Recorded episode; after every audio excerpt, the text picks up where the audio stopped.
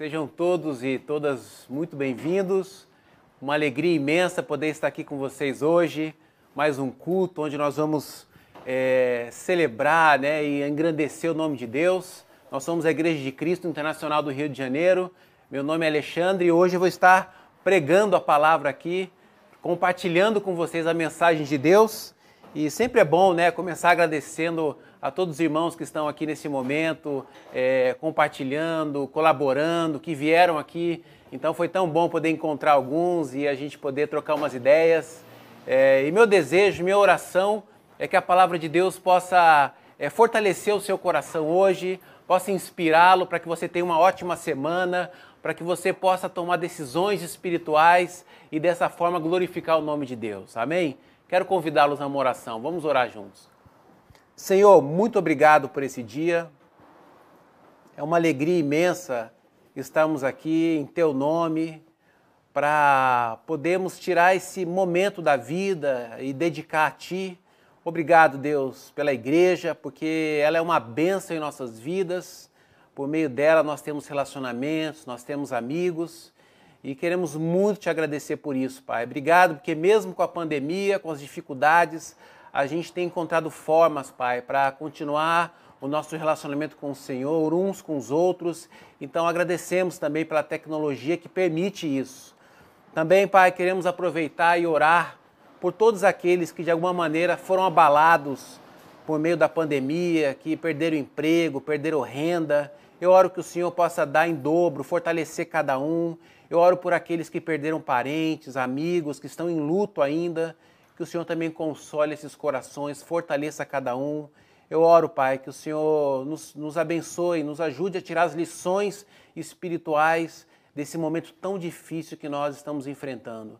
Que não seja eu, Pai, mas o Senhor usando minha vida para tocar o coração de cada um. Tudo isso eu oro, em nome de Jesus. Amém.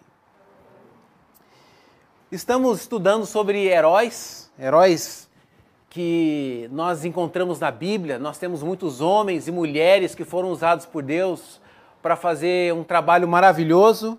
E quando nós falamos de herói, dependendo do contexto, nós temos vários heróis. Por exemplo, nos esportes, nós temos nesse momento os heróis olímpicos que estão aí disputando as medalhas, inclusive o Brasil já ganhou as suas primeiras. Realmente é muito, para quem gosta de esporte, é muito bacana, muito legal. Então nós temos os heróis olímpicos, nós temos na ficção os heróis em quadrinhos, que fazem muito sucesso também, que arrebanham muitas pessoas para os cinemas para poder assistir os heróis. Então, tantos heróis em quadrinhos que nós temos. Na história, nós temos muitos homens e mulheres também que fizeram um trabalho. Nós estudamos a história deles, porque de alguma forma eles marcaram época. Então, são homens e mulheres também que fizeram coisas grandiosas. E no dia a dia, temos tantos heróis desconhecidos, como a quem trabalha com saúde, os, os, enfermeiros, os médicos que estão combatendo a pandemia. Então, realmente são heróis desconhecidos,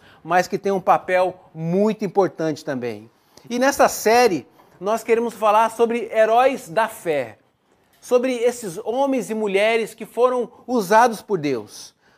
E quando a gente fala sobre heróis da fé, geralmente Deus levantava homens e mulheres para resta restabelecer a fé, para trazer um novo ânimo, porque o povo estava sem direção, estava perdido e Deus então levantava homens para trazer uma mensagem poderosa. Já falamos de, de Pedro, é, de Elias, Nicodemos e certamente se a série continuasse poderíamos falar de muitos outros personagens, como eu falei já homens e mulheres usados por Deus.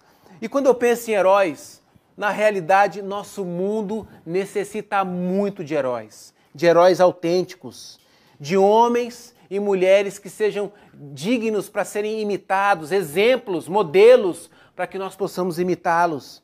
E quando nós lemos a Bíblia, o que mais me encoraja e que me faz também identificar com os heróis bíblicos é que esses homens e mulheres eles não aparecem só em suas virtudes e perfeições, mas mostra as fraquezas e limitações deles também. Então isso me aproxima muito da Bíblia, isso me aproxima muito desses personagens que Deus usou de formas tão poderosas, porque Deus mostra forças e fraqueza deles. E o personagem de hoje, que nós vamos estudar, talvez nessa frase você já vai saber quem é. É o homem que na Bíblia diz o seguinte: o homem segundo o coração de Deus. Quem lê o livro do Charles Swindoll sabe já de quem eu estou falando. O homem segundo o coração de Deus. Assim ele foi identificado por Deus. Esse, esse indivíduo que nós vamos tratar aqui hoje, ele, ele foi mencionado né, mais do que qualquer outro personagem do Antigo Testamento nas páginas do Novo Testamento. Então, no Novo Testamento, você vai se deparar com muitas escrituras que falam sobre ele. Esse personagem também, ele foi um poeta, músico, um guerreiro valente, um líder inspirador. Então, você já deve ter é, entendido de quem estou falando aqui. Se você já, já mencionou Davi, então acertou. Davi, vamos falar sobre o rei Davi hoje e eu espero que a história dele possa inspirá-lo também. Só para você ter uma ideia da importância do herói que nós vamos estudar, da, da importância de Davi, cerca de 14 capítulos na Bíblia tratam da vida de Abraão e outros 14 sobre a vida de José. 11 capítulos na Bíblia fala de Jacó, 10 capítulos sobre Elias. Você tem uma ideia de quantos capítulos falam de, sobre o rei Davi? 66 capítulos falam de Davi, sem incluir as 59 referências do Novo Testamento. Então imagina o problema que eu arrumei aqui para minha vida. É, nesse pouco tempo, nesses poucos minutos, tem que falar sobre o rei Davi mas eu realmente me inspiro muito com a história dele, então eu vou tentar trazer aqui alguns fragmentos, algumas ideias, e eu espero que você é, possa, por meio dessa reflexão, é, ser tocado por Deus, chamado por Deus. Se você quiser, estude com mais profundidade, porque realmente a história de Davi é muito inspiradora. E o tema que eu proponho aqui para a gente refletir é como surge um herói na fé. Uma pergunta como surge um herói na fé? Porque quando eu estava lendo sobre o rei Davi, foi isso que eu imaginei, porque Deus mostra desde o início, desde o chamado até o fim da vida dele. É claro que, que vai ser impossível explorar tudo aqui, mas eu vou trazer alguns fragmentos, três partes que eu destaco como, é, não vou nem dizer as mais importantes, porque tem mais de três partes que são muito importantes. Então, as três que eu quero considerar nesse tema de hoje. Como surge um herói na fé? E é fundamental pensarmos nisso. Porque nós sabemos como surge um herói olímpico, por exemplo. Muito esforço, dedicação, é, abre mão de, de da vida para poder se dedicar àquele esporte, para ganhar algumas medalhas, ganhar títulos. Sabemos como surge o herói olímpico. Sabemos como surge, por exemplo, os heróis em quadrinhos que fazem tanto sucesso hoje. É muita criatividade. Tem herói de tudo quanto é tipo, é, que, que são inventados. Então é muita criatividade faz com que surjam os heróis em quadrinhos e assim por diante. Né? Os heróis têm uma, uma, uma origem, uma forma de serem criados e formados. E com Davi, nós vamos pensar um pouco hoje como surge um herói na fé. Então, nós vamos usar a vida de Davi como exemplo, como inspiração. Porque, como eu já falei, o mundo precisa de heróis. Homens e mulheres que inspiram, que encorajam, e Davi vai fazer isso hoje conosco. Amém? Então, primeira coisa, tudo começa no coração. Esse é o meu primeiro ponto aqui. Tudo inicia no coração. E nós vamos perceber isso hoje. E quando falamos de Davi, tem personagens muito importantes. Tem o profeta Samuel, que acompanhou toda essa trajetória. Tem o rei Saul, que faz parte disso também. Mas vamos ler aqui a primeira passagem em 1 Samuel, no capítulo 13, no verso 13, que diz assim: Disse Samuel: Você agiu como tolo, como tolo, desobedecendo ao mandamento que o Senhor, o seu Deus deu a você. Se tivesse obedecido, ele teria estabelecido para sempre o seu reinado sobre Israel. Mas agora o seu reinado não permanecerá. o Senhor procurou um homem segundo o seu coração e o designou líder de seu povo, pois você não obedeceu ao mandamento do Senhor.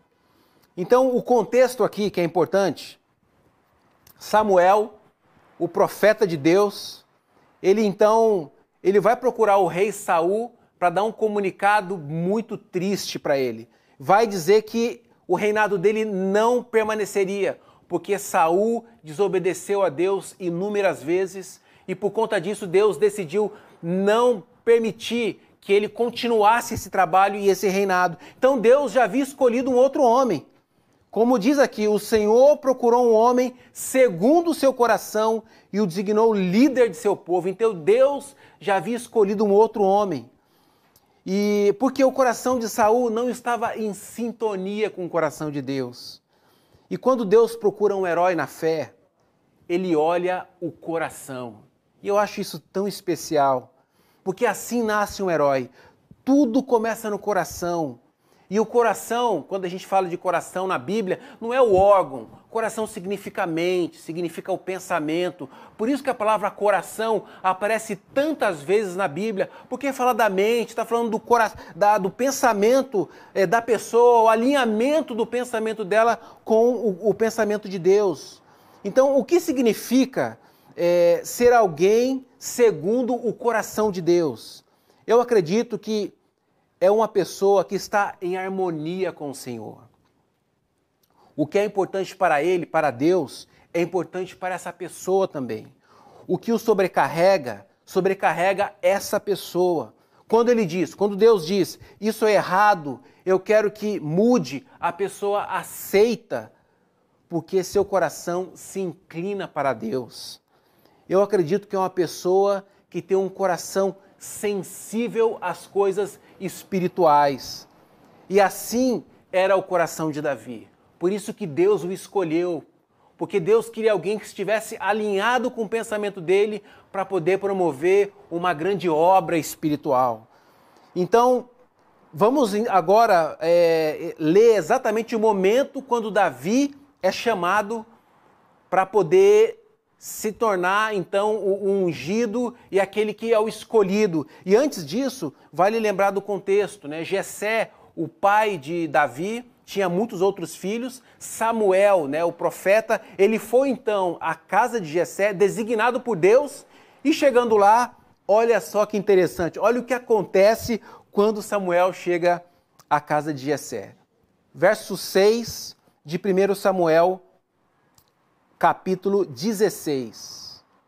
Quando chegaram, Samuel viu Eliabe e pensou: com certeza é este que o Senhor quer ungir. Senhor, o Senhor, contudo, disse a Samuel: Não considere sua aparência nem sua altura, pois eu o rejeitei. O Senhor não vê como o homem. O homem vê a aparência, mas o Senhor vê o coração. Então Jessé chamou Abinadab e o levou a Samuel. Ele, porém, disse: O Senhor também não escolheu este. Em seguida, Jessé levou Samá a Samuel, mas este disse: Também não foi este que o Senhor escolheu. Jessé levou a Samuel sete de seus filhos, mas Samuel lhe disse: O Senhor não escolheu nenhum destes. Então perguntou a Jessé: esses são todos os filhos que você tem? Jessé respondeu: Ainda tenho caçula, mas ele está cuidando das ovelhas. Samuel disse: Traga-o aqui. Não nos sentaremos para comer enquanto ele não chegar. Jessé mandou chamá-lo e ele veio. Ele era ruivo, de belos olhos e de boa aparência. Então o Senhor disse a Samuel: É este. Levante-se e unja-o. Samuel apanhou o chifre cheio de óleo e o ungiu na presença de seus irmãos. E, a partir daquele dia, o Espírito do Senhor apoderou-se de Davi e Samuel voltou para Ramá. Imagina essa cena. Eu acho isso aqui tão, tão inspirador. Porque Samuel era o profeta de Deus. E quando ele chega na casa de Jessé e ele vê o, o, o primeiro filho de, é, dele, né, a, Abinadab, ele já na hora, ele certamente é esse, porque Abinadab era forte, era grande, melhor, é, Eliabe, né? Ele viu Eliabe e pensou, é ele, porque ele tem todas as características, um homem forte, uma, uma boa aparência, mas o Senhor já, já desqualifica esse pensamento é, de, de Samuel e fala: ó, não considere sua aparência, nem sua altura, pois eu o rejeitei. O Senhor não vê como homem, o homem vê a aparência, mas o Senhor vê o coração. Isso é muito poderoso. Como eu falei, tudo começa no coração. É assim que o Senhor escolhe uma pessoa. Ele olha o coração, ele não olha a aparência. O homem não, nós temos o hábito de olhar a aparência, os títulos que a pessoa tem, o carro que ela dirige, o bairro que ela mora, a profissão que ela exerce. É, nós temos esse hábito, os lugares que ela viaja. Por isso que o, a sociedade tem essas está influenciada por todas essas ideias, porque é assim que o homem vê, o homem não olha o coração. Se nós olhássemos o coração, seria tão diferente. As relações, os objetivos, o comportamento social, totalmente diferente. Mas é assim que Deus olha. Deus olha o coração. E é tão bacana pensar nisso, porque o filho de Davi, é, décadas depois, Salomão, que escreveu Provérbios, você sabe o que ele disse lá em Provérbios 4, no verso 23? Ele diz o seguinte: Acima de tudo, guarde o seu coração, pois dele depende toda a sua vida. Toda, o filho entendeu plenamente o que significa o coração. Por isso que ele fala, ó, toda a sua vida depende do coração. Então guarde o coração. E é assim que Deus olha, Deus olha o nosso coração. E eu separei aí uma série de escrituras. Eu fiz há alguns anos atrás um estudo sobre o coração e é maravilhoso pensar como o coração faz parte do plano de Deus, como Deus quer trabalhar internamente, como Deus quer trabalhar com os nossos pensamentos, com a nossa mente. Então tem as passagens Jesus e o coração. Se você puder ler depois, você vai ficar encantado da importância do coração. Tem as cartas de Paulo e o coração. Eu separei algumas, algumas passagens que eu achei importante, mas tem outras passagens que são muito importantes também. Então, façam um estudo sobre o coração. E sabe uma coisa importante? Quando falamos sobre o coração, sabe qual é a boa notícia? A boa notícia é que o coração pode ser mudado. Amém? Essa é a boa notícia. É, é como fala o, o, o profeta Ezequiel no capítulo 36, no verso 26. Ele diz o seguinte: Darei a vocês um coração novo e porei um espírito novo em vocês. Tirarei de vocês o coração de pedra e lhes darei um coração de carne. A promessa de Deus é que o nosso coração pode ser mudado. A promessa de Deus é que Ele vai colocar um coração novo em cada um de nós. E é tão bom a gente pensar nisso, que coração pode ser transformado. O coração que você tem hoje pode ser diferente no próximo mês. Aquele coração que você tinha há muitos anos atrás pode ser restaurado e você pode ter um coração ainda muito mais aberto e alinhado com a vontade de Deus. Então, coração pode ser mudado essa é a promessa de Deus para cada um de nós. E uma coisa que, que é tão importante quando a gente pensa em coração, Davi, o próprio Davi, décadas depois, quando ele atravessa um momento difícil na fé dele, onde ele se afasta de Deus, sabe o que ele escreveu no Salmo 51, no verso 10? Olha só. Cria em mim um coração puro, ó Deus e renova dentro de mim um espírito estável. Então, Davi, Davi sabia disso. Por isso que na oração dele, ele pede um coração puro. Ele pede renovação espiritual, porque Deus pode fazer isso. Então, meus irmãos, a pergunta chave hoje é: como está o seu coração? Como está o seu coração hoje? É fundamental pensarmos nisso, porque Sabe, coração pode ser mudado, coração pode ser restaurado, coração pode ser transformado e Deus quer usar as pessoas com esse coração aberto para transformação. Por isso que Deus escolheu Davi, porque mesmo com a queda, mesmo com a dificuldade, ele continua orando por uma restauração de coração, por uma restauração espiritual. E quando eu fiz esse estudo, foi, foi difícil para mim, porque eu tive que fazer uma viagem lá quando eu fui batizado, em 98. E eu me lembro do coração que eu, que eu estava quando eu me converti. Um coração, sabe, apaixonado por Deus, desejoso em fazer qualquer coisa por Cristo e abandonar tudo pela causa, pela missão. Um coração que estava alinhado, preocupado com as coisas espirituais. Um coração desejoso em agradar a Deus e as escrituras mexiam muito com o meu interior e me movimentava de diversas formas.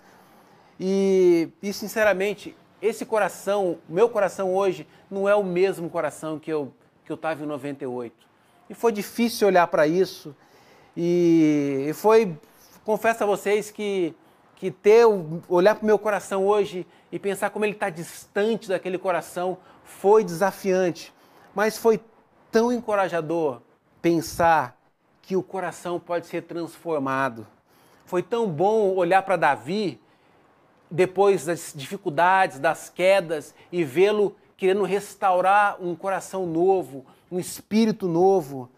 Então, eu aprendi isso, eu preciso continuar orando continuar perseverando, continuar recebendo a influência de Deus, pedindo para que Ele transforme meu coração, para que eu tenha aquele coração, é, o primeiro coração, o primeiro amor, cheio de desejo de fazer a vontade do Senhor. Então, é isso que Deus está querendo dizer para cada um de nós hoje. Não desista, persevere, continue orando, lutando para você ter um coração renovado, um coração cheio de alegria. Amém?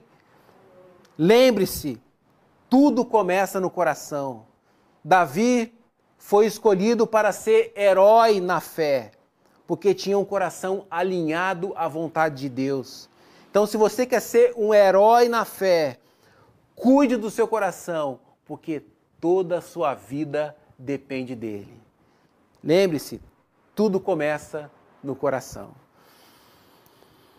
Vamos avançar. Segundo ponto vencendo os gigantes.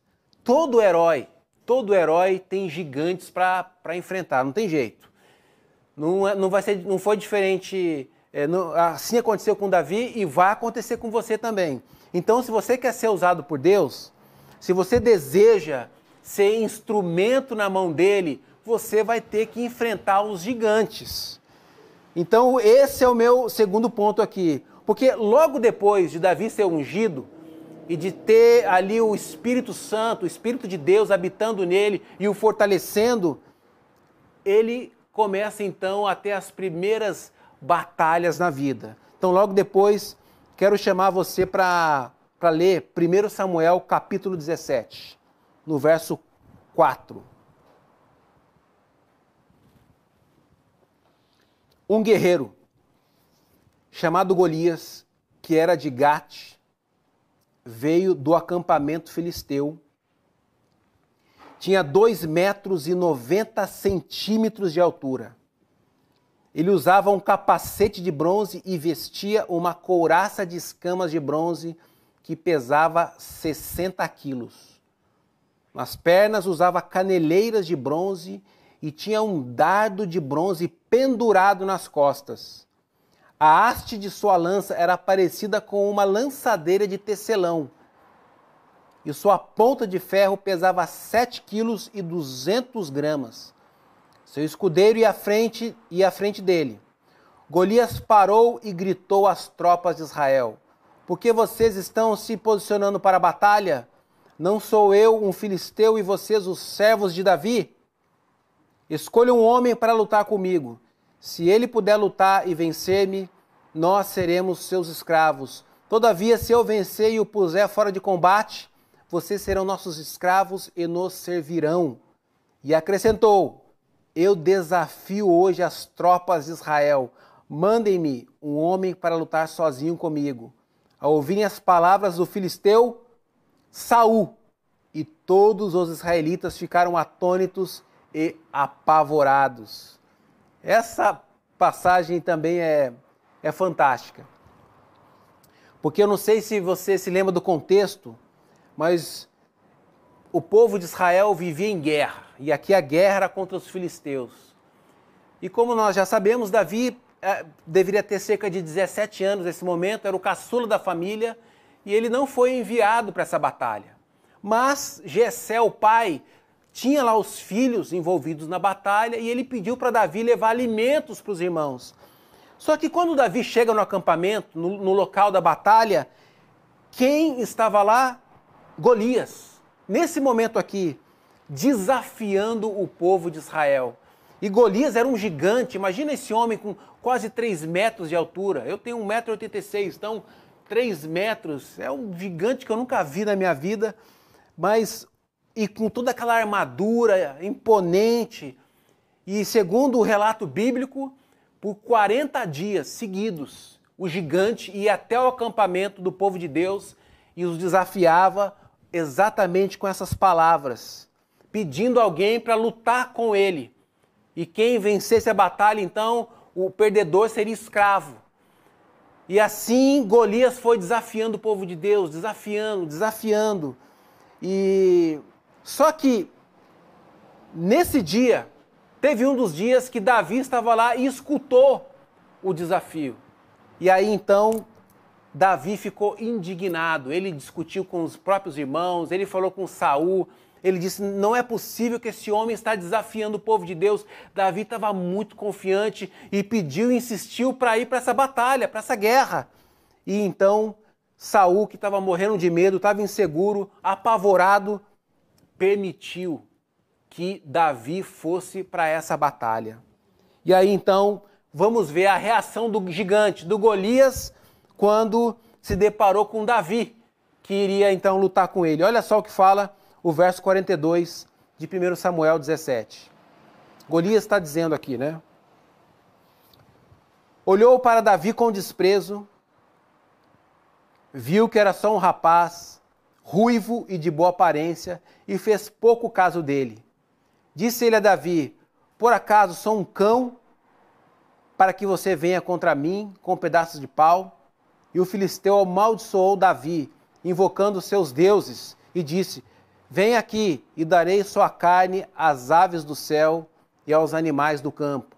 Davi, porém, disse ao filisteu: Você vem contra mim com espada com lança e com dardos, mas eu vou contra você em nome do Senhor dos Exércitos, o Deus dos exércitos de Israel, a quem você desafiou.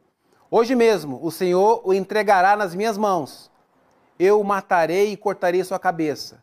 Hoje mesmo darei os cadáveres do exército filisteu às aves do céu e aos animais selvagens, e toda a terra saberá que há que há Deus em Israel. Todos os que estão aqui saberão que não é por espada ou por lança que o Senhor concede vitória, pois a batalha é do Senhor e ele entregará todos vocês em nossas mãos. Que cena! Tenta imaginar o que está acontecendo aqui. Davi, franzino, um jovem, 17 anos, um gigante, e você sabe o que aconteceu. Você sabe que Davi venceu Golias. E um ponto, como eu já falei no início, fundamental: um herói na fé precisa enfrentar os gigantes. Davi estava com tanta confiança, estava com tanta fé, que independente, ele não olhava o gigante, ele não olhava o tamanho dele, 3 metros e a armadura. Ele sabia que aquela batalha pertencia ao Senhor e ele vai com muita confiança. Um herói precisa ter isso em mente, a batalha pertence ao Senhor. Mas pergunta, pergunta importante. Quais são seus gigantes hoje? Eu comecei a fazer minha lista de gigantes. Minha lista está enorme. Estou com uma lista grande de gigantes. Mas foi importante ler isso e reconhecer que eu tenho os gigantes. Porque o gigante, assim, ele aparece todo dia para poder desencorajar você, dizer que você é fracassado, que você não vai conseguir, que você tem problema, que você tem dificuldade, que você não vai é, fluir, que você não vai para frente. É isso que o gigante faz todo dia. Então, quando você lista e sabe que tem um gigante ali, você então começa a tomar providências. E foi o que eu fiz, comecei a tomar providências. Mas quais são os seus gigantes hoje? Quem são os gigantes na sua vida? aquilo que te deixa apavorado, assombrado, confuso, com medo. Quem são esses gigantes? Eu acredito que os gigantes são as preocupações, os temores que nós temos, os medos, algo que nos deprime. Pode ser uma preocupação no trabalho, um relacionamento quebrado, uma grande frustração na vida, uma dívida que você não consegue pagar, um filho com dificuldades que deixa você muito preocupado um casamento em crise, a falta de emprego, a falta de fé, a falta de esperança, uma doença, a perda de alguém querido, tudo isso são gigantes que nós temos que enfrentar na vida. E o grande problema é quando tentamos enfrentar gigantes com nossas próprias forças. Esse é o problema. Como você tem enfrentado os gigantes hoje? Porque às vezes nós queremos separar a vida secular da vida espiritual. Mas em alguns aspectos é impossível separar. Porque quando falamos de gigantes, não tem como separar. E para mim está sendo assim um grande aprendizado nesses últimos anos, que eu tenho, estou mais envolvido né, com as questões seculares. E, e tem uma coisa que eu, que eu tenho aprendido a levar para Deus os desafios que eu tenho na vida secular no meu trabalho mesmo, eu estava com muitos desafios com a equipe que eu tenho, com as pessoas que eu, que eu convivo, é, os projetos e, e todos os, os, desafios que eu tenho lá, estava me sentindo mal, pesado, sobrecarregado, desanimado, desmotivado, querendo entregar a função que eu tinha. E eu comecei a, a pensar nisso e, e orar a Deus por cada reunião, por cada membro do meu trabalho, por cada projeto que eu estou envolvido, por cada desafio que eu tenho. E foi tão bom depois ver Deus respondendo às orações, os projetos fluindo, os relacionamentos se estreitando, os caminhos sendo, sabe, estabelecidos de uma maneira adequada. E eu tenho pensado muito nisso, que eu preciso levar para Deus os projetos que eu tenho na minha vida pessoal, seja na vida acadêmica, seja em relação à saúde, seja o que for, preciso levar para Deus. São as batalhas, são os gigantes que nós temos. Os meus filhos, preciso orar, pedir a Deus orientação, meu casamento e assim por diante. Davi venceu Golias. Você conhece a história? Porque ele entendeu que a batalha é de Deus.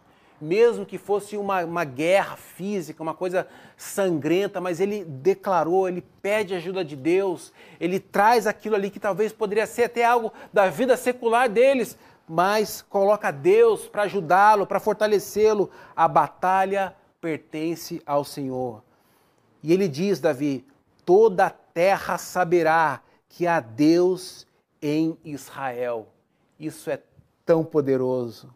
Sabe, um herói, ele, ele surge, ele aparece depois de derrubar gigantes. Davi, depois que venceu Golias, inspirou toda a nação. Ele renova a fé do povo.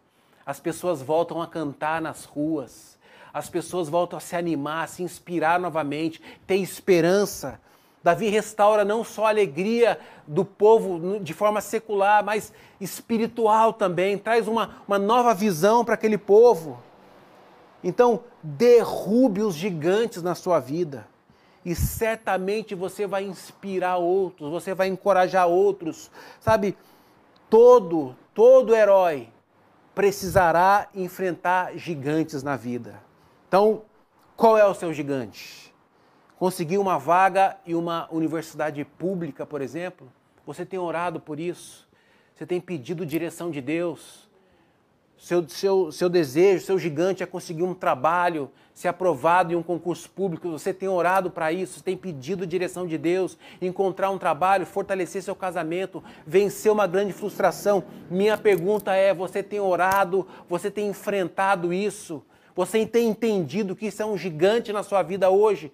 Se você fizer isso, eu, eu não tenho dúvida que você vai não só fortalecer o seu coração e se animar, mas você vai fortalecer e animar tantos outros ao seu redor. Amém? É assim que meu coração muitas vezes fica inspirado quando eu vejo meus irmãos na fé tendo vitórias, vencendo os gigantes. Então, vença os seus gigantes e certamente você vai inspirar outros também. Amém? Ó, tá acabando meu último ponto. Na verdade, já até passei um pouco aqui. Então, vou vou procurar ser breve aqui para concluir. O último ponto é a caverna, um lugar onde Deus habita. Outro ponto importante: todo herói na fé teve que entrar na caverna. Caverna faz parte da vida dos heróis na fé. E você vai entender o que é a caverna daqui a pouco. Porque Davi, depois que ele venceu Golias, Davi se torna famoso, se torna popular. Todo mundo começa então a elogiar Davi, Davi para cá, Davi para lá, e o rei Saul, que era invejoso, que não estava nada bem espiritualmente, coração não alinhado, era um líder muito com muita dificuldade, ele começa a ter inveja de Davi. E sabe o que Saul faz? Ele começa então a perseguir o rei Davi. Que não era rei ainda, mas ele começa a perseguir esse jovem, quer matar ele de todas as formas, elege ele como, como o inimigo número um e começa a persegui-lo. E Davi então foge, começa a fugir. E, e aí Davi chega no extremo, sabe o extremo que ele fala assim: eu vou habitar em uma caverna então. Uma caverna, porque lá não tem ninguém, só vai estar eu, talvez alguns morcegos, vou ficar lá na caverna isolado. É isso que ele, que ele pensa em fazer. E aí, olha só o que acontece lá na caverna. Vamos lá, em, em 1 Samuel 22, no, no verso 1.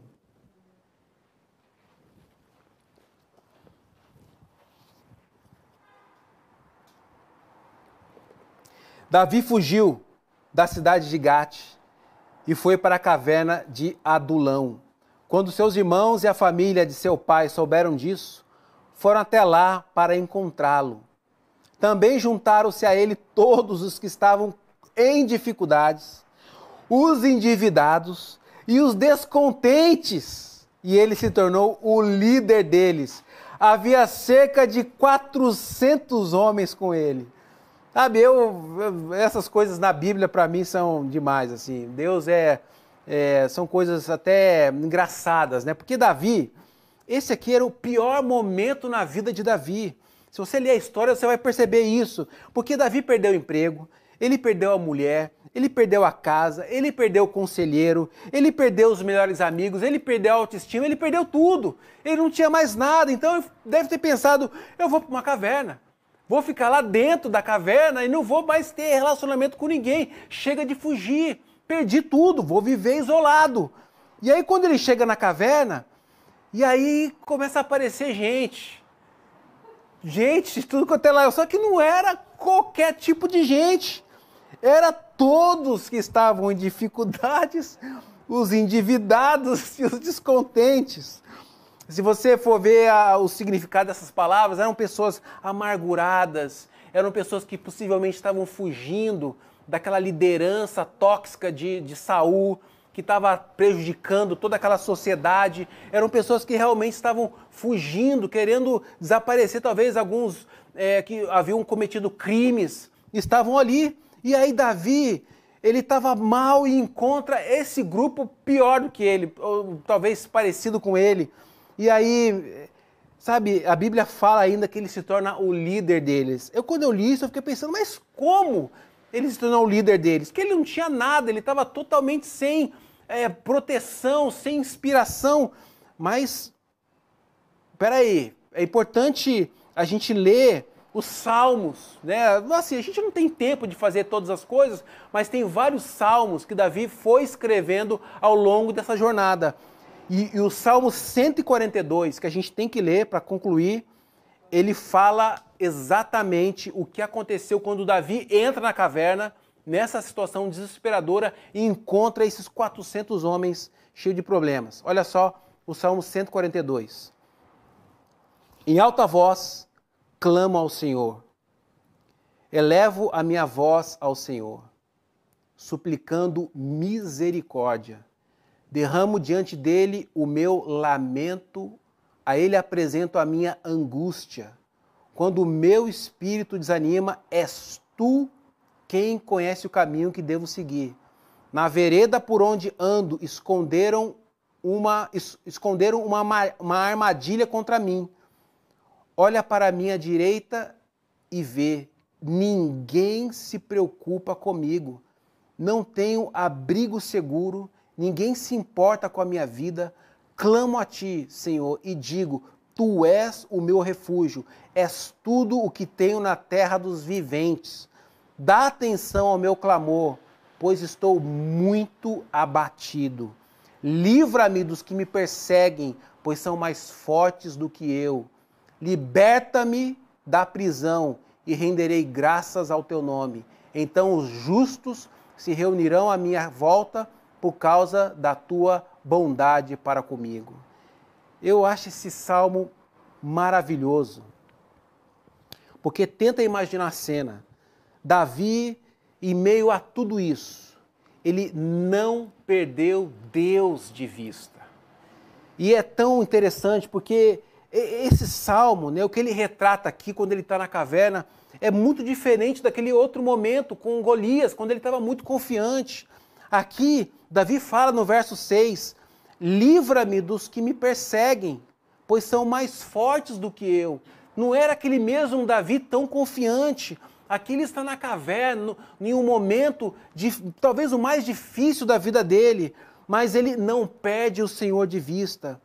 E ele, e ele clama ao Senhor para que Deus pudesse livrá-lo. E eu acho tão especial isso, porque esse é o coração que Deus está procurando, é esse homem que Deus procura, que esse coração aberto, desejoso de entregar tudo a Ele.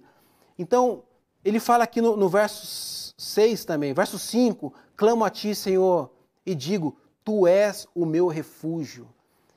És tudo o que tenho na terra dos viventes, sabe? Na caverna, quando você pensa que não tem ninguém, que você está sozinho, está isolado, lembre-se: Deus está contigo. Deus está lá com você, Ele sabe da sua necessidade. Então, minha pergunta é: qual seu refúgio hoje? Onde você tem ido para enfrentar os seus desafios? Porque há momentos na vida que somente Deus pode ajudar. Há momentos na vida que não adianta você ter recursos financeiros, que não adianta o bairro que você mora, não adianta a sua aparência, não adianta, não adianta todo o investimento que você tem guardado no, no, no banco, em ações, não adianta. Há momentos na vida que somente Deus pode libertá-lo. Há momentos na vida que, como Davi fez, nós temos que fazer também suplicar misericórdia. Deus tenha misericórdia de mim. Há momentos que nós temos que derramar o nosso coração a Ele, apresentar a nossa angústia a Ele. Há momentos que nosso espírito está desanimado, que nós estamos quebrados, inseguros, e é aí que nós temos que ir direto para Deus, pedir a direção e a orientação dele, porque é Ele que vai nos levantar e nos fortalecer. E essa é a pergunta, sabe? Qual o seu refúgio? Sabe, aqui na caverna, no momento mais difícil, as coisas começam a ser transformadas na vida de Davi. Esses 400 homens, endividados, descontentes, amargurados, vão se tornar os guerreiros de Davi. Você conhece a história também? Esses homens é, são usados por Deus para ajudar Davi a fazer um trabalho maravilhoso. É nesse momento aqui, onde parecia que não havia mais esperança, que Deus inicia um dos projetos mais poderosos na vida de um homem. Até hoje, Davi é respeitado, é conhecido, é aclamado, a estrela de Davi.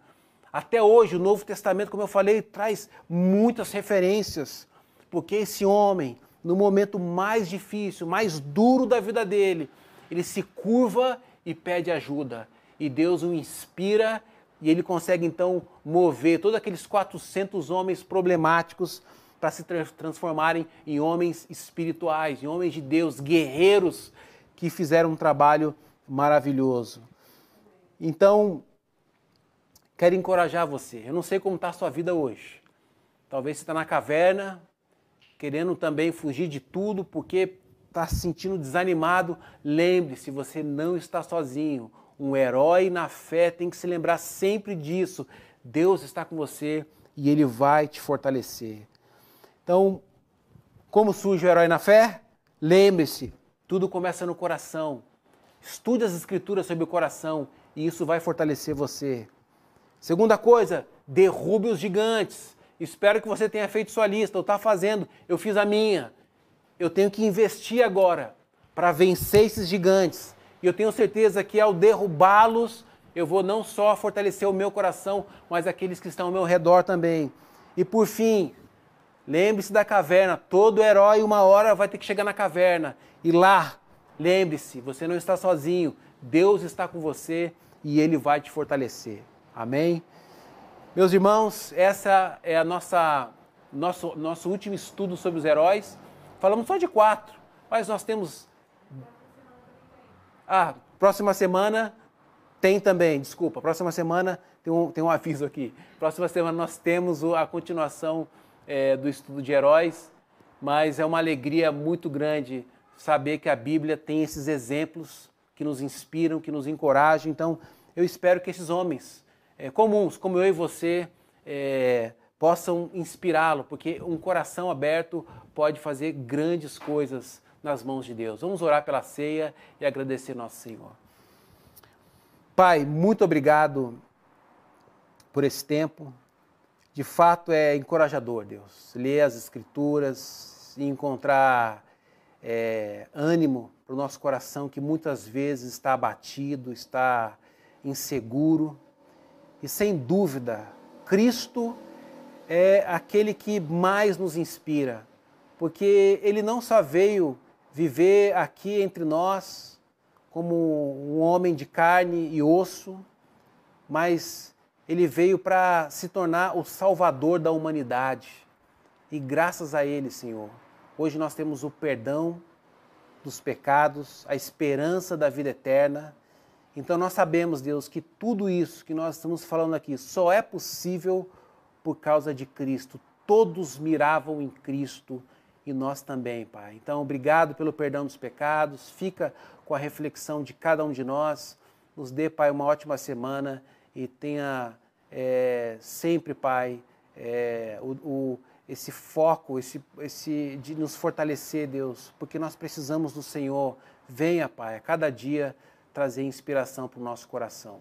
Tudo isso é oro grato, em nome de Jesus. Amém.